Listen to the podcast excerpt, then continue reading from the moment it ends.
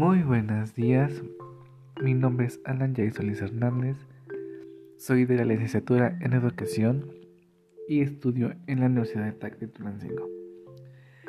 Ahí les hablaremos sobre otro tema muy importante en la historia general de la educación. Hablaremos principalmente de Grecia.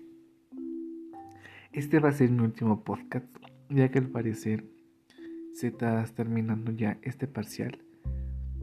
Según mis cuentas, ya es el último que estoy realizando. La verdad, este, no, no tengo idea si se van a hacer otros o ya no se van a hacer más o nada más va a ser este. Entonces les voy a explicar un poquito sobre toda la información que rescaté de la clase pasada, lo que hicimos y lo que me pareció. Hablaremos un poco sobre Grecia. Grecia es muy famosísimo desde antes y hasta ahora sigue siendo un país muy potente y muy muy fuerte. En su literatura se les consideraba como las principales obras literarias de la cultura occidental, creados en Grecia. Una de las principales este, obras literarias de Grecia fue la Iliada y la Odisea. Les daré una breve sinopsis de lo que trata para que ustedes mismos los busquen y me digan de qué, cómo les pareció o cómo le, cómo creen que haya sido en ese entonces o qué hubieran hecho en su lugar de ellos.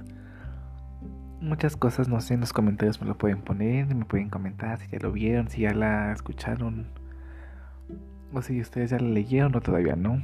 Ahí trata sobre el cólera humano, de sus causas, sus consecuencias, de su apoclavamiento. Todo eso tiene como ambiente el fondo de los últimos años de la toma de Troya,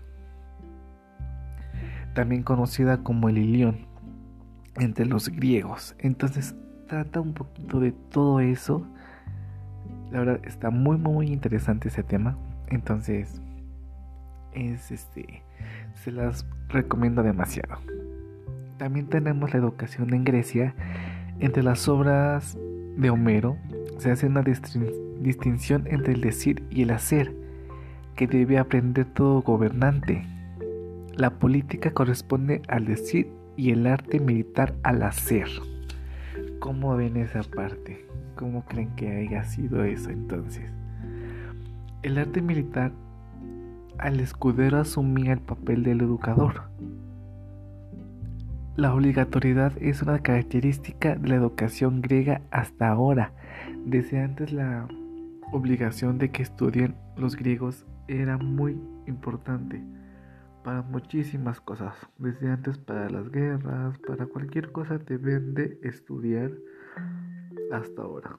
Lo cual yo creo que está bien que nos obliguen porque hay mucho mucha inalfabetización en cualquier parte del mundo y que los obliguen es una parte muy buena de que el país va creciendo y va siendo un gran país.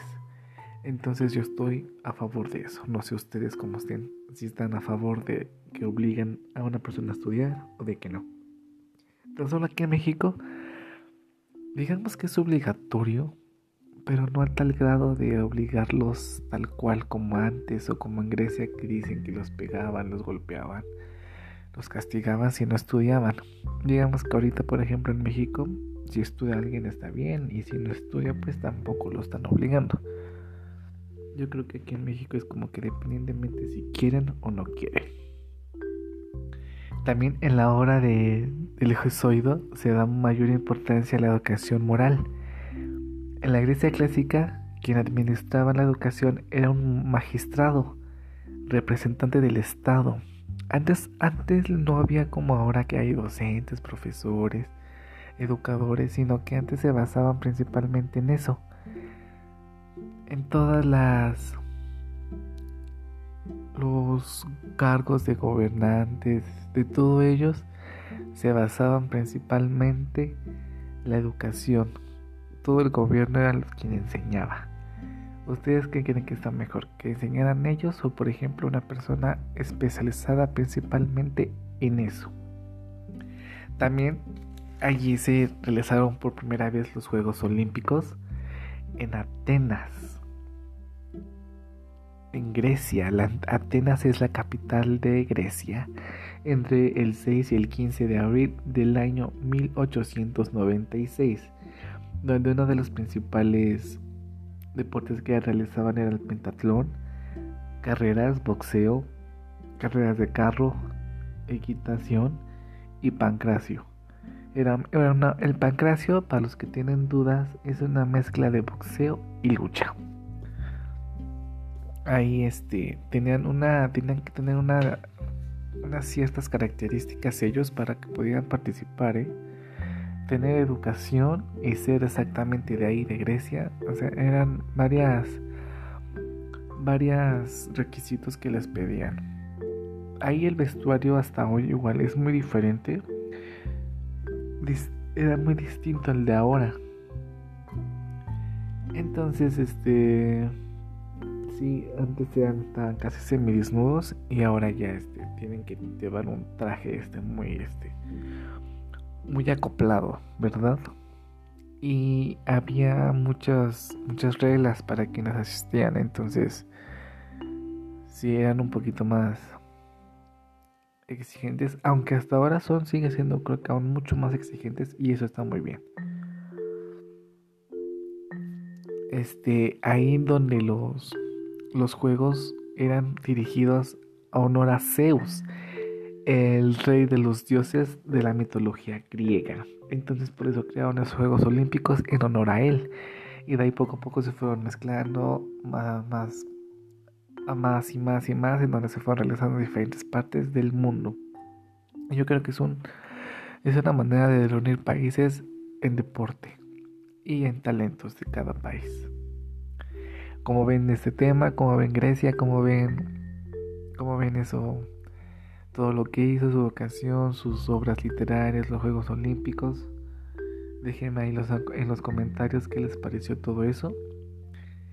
Y pues nos vemos, espero vernos pronto.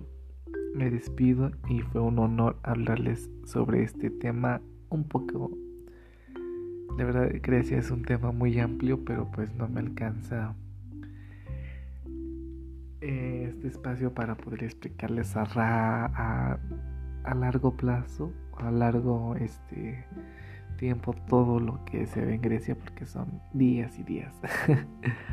ok, pero eso sería todo. Muchas gracias, me retiro. Mi nombre es Alan J. Hernández, su servidor. Y nos vemos en otra emisión de un podcast con Jair. Gracias, hasta la próxima.